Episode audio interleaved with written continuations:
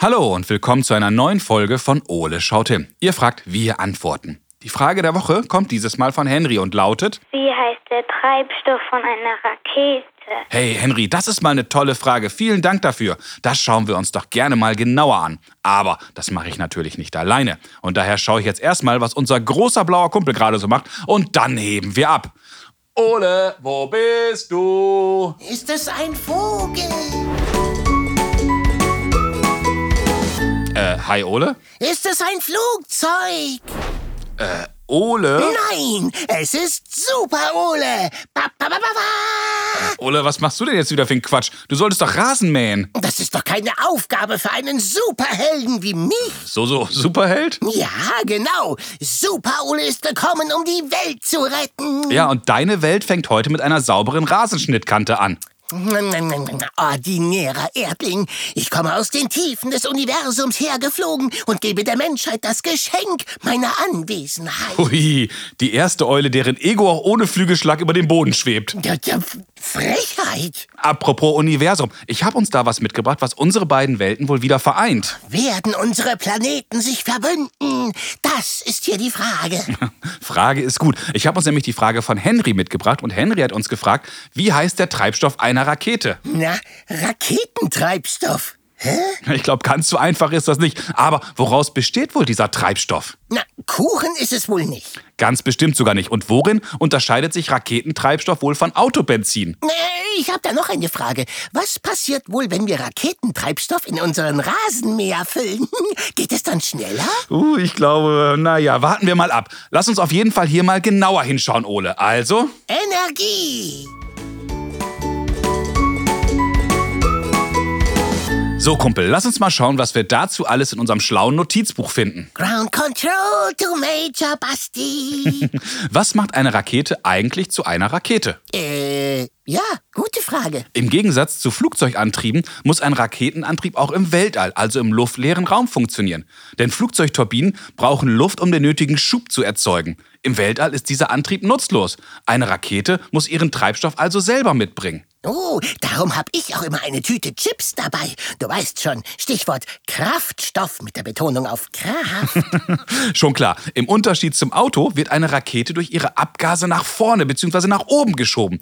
Ein Auto verbrennt den Treibstoff und die Abgase, die hinten rauskommen, sind also lediglich ein Abfallprodukt. Zum Thema Abgase, die äh, hinten rauskommen, könnte ich auch was beitragen. Oh, Äh, Danke, Ole. Ich, äh, ich glaube, ich oh, verzichte. Menno.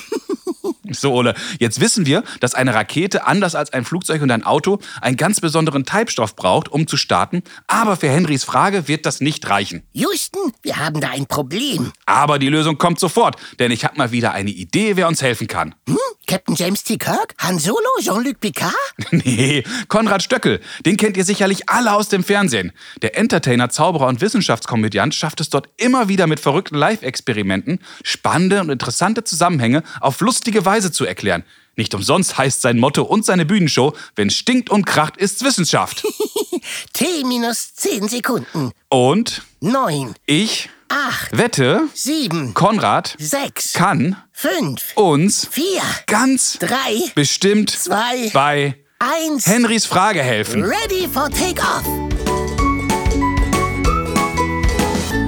Hallo Konrad, schön, dass du Zeit für uns hast. Ja, Ah, hallo, Stimmung, schön bei euch zu sein. Wir freuen uns. Du, ich habe eine sehr, sehr spannende Frage von Henry bekommen und er hat uns gefragt, wie heißt der Treibstoff einer Rakete? Konrad, wie heißt dieser Treibstoff denn überhaupt? Boah, da, da gibt es natürlich ganz, ganz viele Treibstoffe, die man nehmen kann. Endlich ist eine Rakete, die äh, in den Weltraum fliegen kann, also ordentlich Kraft braucht, oder? Ist das so? Ich denke, ja, ich denke, darum wird es bei Henry gehen. Der will wahrscheinlich in den Weltraum irgendwann. Okay, Henry, dieser Kraftstoff heißt Hydrazin. Das ist der am häufigst verwendende äh, Kraftstoff, der gebraucht wird, um wirklich was in Orbit zu schicken. Cool. Und woraus besteht dann so ein Treibstoff? Oh Gott, da sind viele Stoffe drin. Da ist Chlor drin im aktuellen äh, äh, Hydrazin.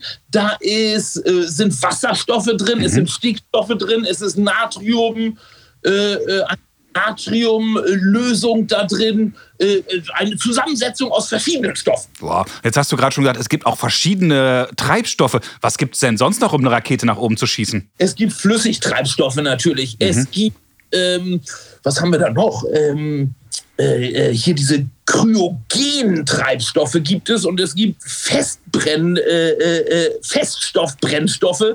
Äh, also es gibt verschiedene Treibstoffe, aber es kommt auf an, wohin will die Rakete. Ne, also ich experimentiere ja in meinen Shows äh, ganz gerne und ich äh, benutze zum Beispiel für meine Raketen, die ich so mache, ganz gerne Pyrowatte. Das ist ein Zellulose, die ist nitriert in Salpetersäure, das trocknet dann aus und das gibt dann eine enorme Sprengkraft und somit fliegt alles in die Luft. ja, Hauptsache es stinkt und kracht. Und diese ganzen Treibstoffe, wo unterscheiden die sich denn jetzt mal so primär von Autobenzin? Oh, also einmal ist natürlich äh, also die Zusammensetzung, also wie wir eben schon gesagt Ja. haben, Benzin, das ist, sind ja Kohlenstoffe, die aus Erdölen gewonnen werden und so weiter. Ähm, die Zusammensetzung ist natürlich eine ganz andere bei jedem Treibstoff. Ja, also wir dachten, wir haben Chlor auf der einen Seite, Harnstoffe, Natrium, Hydroxidlösung äh, und so weiter. Jetzt zum Beispiel bei dem äh, jetzigen aktuellen Hydrazin-Brennstoff für Raketen.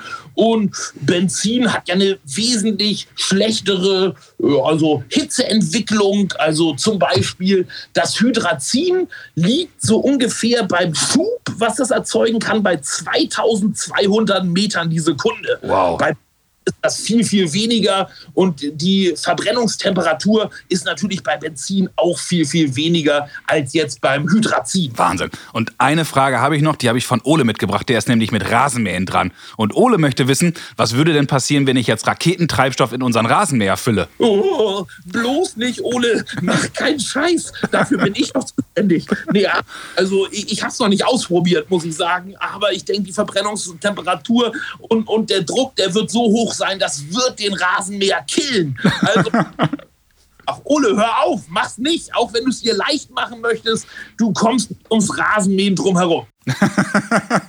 Alles klar. Vielen, vielen Dank, Konrad. Das war super. Und ich glaube, Henry hat jetzt eine ganz, ganz tolle Antwort gekriegt. Und ich glaube, Ole, wir holen gleich mal die Sense raus. Ja, wunderbar. Vielen Dank und bis bald. Punkt. Tschüss, tschüss. Bis bald. Wow, Ole, jetzt haben wir beiden aber wieder mal eine Menge erfahren. The Eagle has landed. Das war echt explosiv. Finde ich auch. Lass uns mal schauen, was wir beiden so aus dem Gespräch alles mitgenommen haben. Auf den Schirm. Moderne Raketen fliegen mit Hydrazin ins Weltall. Hä? Gehören die nicht in eine Vase statt in eine Rakete? Ah, Hydrazin, nicht Hyazinthen. Hydrazin ist ein Treibstoff, der aus ganz verschiedenen chemischen Stoffen zusammengesetzt wurde, wie Chlor, Wasserstoff, Stickstoff, Natrium und ganz, ganz viele mehr. Oh, und- und Kuchen. Äh, nein.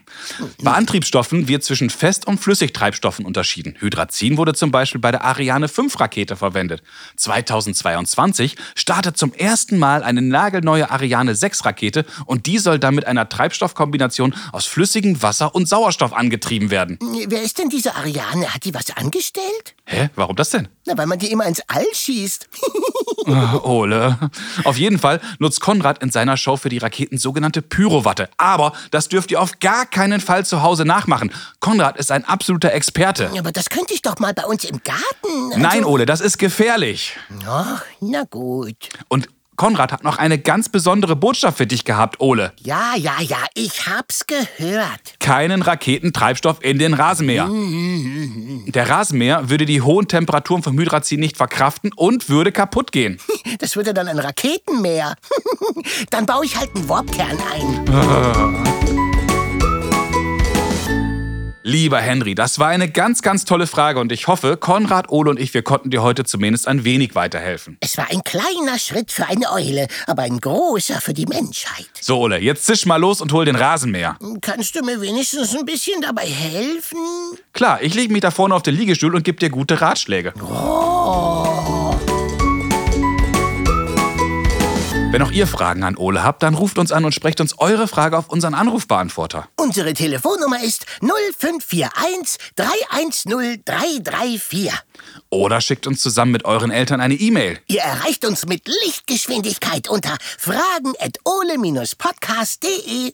Bleibt neugierig und stellt uns ganz, ganz viele Fragen. Ole und ich, wir freuen uns schon darauf, von euch zu hören. Bin schon gespannt, was das nächste Mal für eine Frage kommt. Ich auch. Viele weitere Informationen und alle bisherigen Folgen von Ole schaut hin findet ihr übrigens auch auf unserer Internetseite. www.ole-podcast.de Bis zum nächsten Mal, wenn es dann wieder heißt Ole schaut hin. Und jetzt bringen Sie uns mal raus, Lieutenant Obasti.